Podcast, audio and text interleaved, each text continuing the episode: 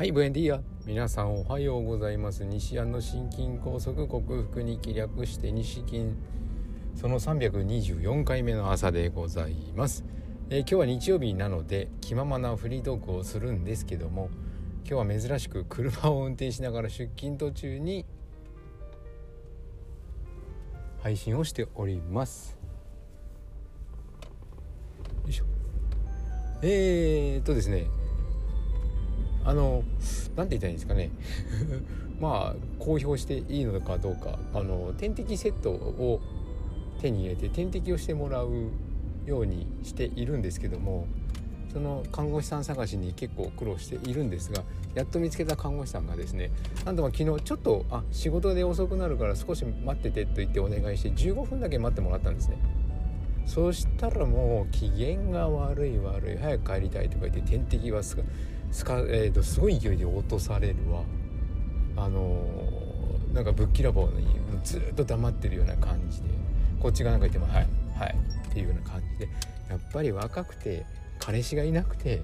であんまり関係ないって思われるかもしれませんけど、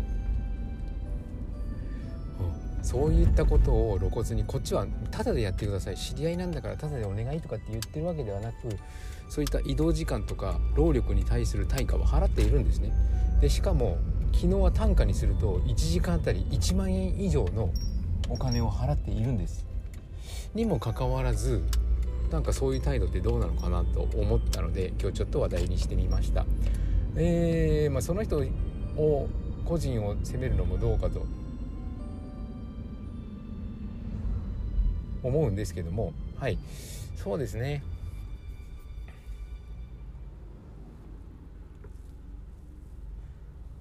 でもあのプロ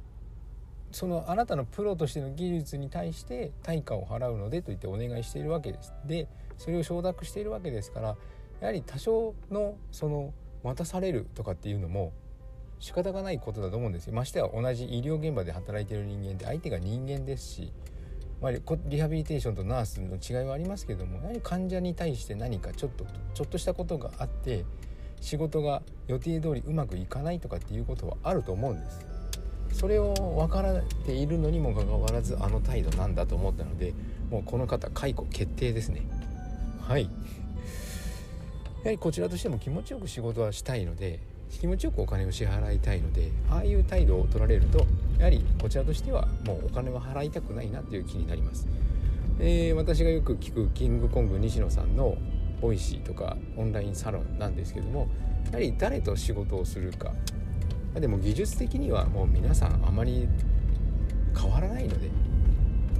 ねあの何年生確かにあの針を刺すうまい下手っていうのがあるんですけども大して変わらないのでやはりこうこちらの意図が分かっていろいろとましては1時間2時間待たせたならままだしもたった15分待たして500円多く払ったんですよね。それに対してもお礼がないしさてさてどうなんだろうということでございます。もう本当に、えー、九州風に言うとグラグラ来たので介護です。グラグラ頭が煮えたぎるほど頭に来た。という風な表現なんでしょうね。グラグラ来たって言うんですよね。向こうの方の頭に来たという方は、はい、中学高校を過ごした兵庫県の姫路の人は業が湧くと言います。業というのはなんかこう怒りの感情みたいなことを表すんですけども業が湧いてくるっていうので業湧くねほんまにっていう風に 言ってました。はい。でところで、えー、私の体調の方なんですけどもはい、えー、納豆を食べたら結構いい感じでした。と同時にそれといい感じだなと思うと同時にマグネシウムのサプリメントがちょっと欠品欠品で目指しているものが買えなくてマグネシウム不足マグネシウムを取らない日々が23日続いたのでこれはと思ってですねえーとその点滴を打ってくださる医師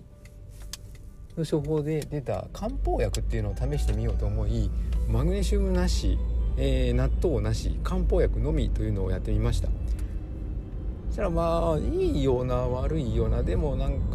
こう喉の奥の方の突っ張り感というかチーンとした痛みみたいなものがやはり復活したんですよね。ちょっとした胸の違和感っていうのがありやはりマグネシウムを取っていたことによる血管拡張というか筋肉弛緩の役割というのが結構大きかったのかな。納豆とその漢方薬との役割というか効果にはあんまり変わりがないようなやや納豆リブがあるような感じ。納豆キナーゼですね、えー、タンパク分解構造の方に軍配が上がるような気がするので、えー、この申し訳ないですけどもこのお医者さんとはちょっと縁を切り点滴セットもやめであの看護師さん探すのに苦労するんではい。でそれよりも東京のあの針師の友達のところに行った時にまああの今、えーと、某郷ひろみさんが歌っているクリニックの点滴の方が有効な感じがしてきたので有効というか成分は変わらないのでどこで点滴を打っても変わらないんですけどもこちらの望む点滴の内容とあともうそこを予約すれば確実にその日に打てるので嫌な思いをせずに機嫌が悪いとかなんか下手なことでね機嫌が悪くそっけない態度を取られるとかそういうこともないでしょうし、はい、そちらの方に移行して今ある漢方薬と点滴セットを打ち終えたらそちらの方にシフトしたいと考えている次第でございます。血圧、えー、のとマグネシウムを取らなくなってからですねやはり血圧が150下が100っていうのがちょこちょこ出るようになったんですよね。えいい時で130の80まで一旦下がったんですけども月末。11月29日28日ぐらいですかね。うーん。その辺りからこうマグネシウム納豆をやっていない取っていないのでその2つどちらか原因。どちらかっていうのがちょっと原因のつ、えーと、解明にこう難しさが出てくるのでやはりやめるなら1個ずつ減らすなら1個ずつでしばらく様子を見てという感じですね。でも納豆を食べた途端によくいい感じになったので納豆は効果がありだと思います。納豆とマグネシウムをやめた時期がほぼ同時期なのでちょっとこれがあの原因が分かりにくいと。はい。分かっているけどなんかとちょっとタイミングが悪かったですね。ってなわけで。はい。これから出勤で仕事をするんですけどもはい。日曜日おとなしくおとなしくじゃないですね。病院が閑散としている中での仕事なのではかどるでしょうから単位をいっぱい取って病院の利益につなげたいと思っている次第でございます。新しく2人患者さんも来ましたので担当ではございませんがリハビリは私も行うことになりますので、はい、人間関係をうまく作って相手に嫌な思いをさせずに大事ですよね。だからといって媚びへつらう必要はありませんけどもはい。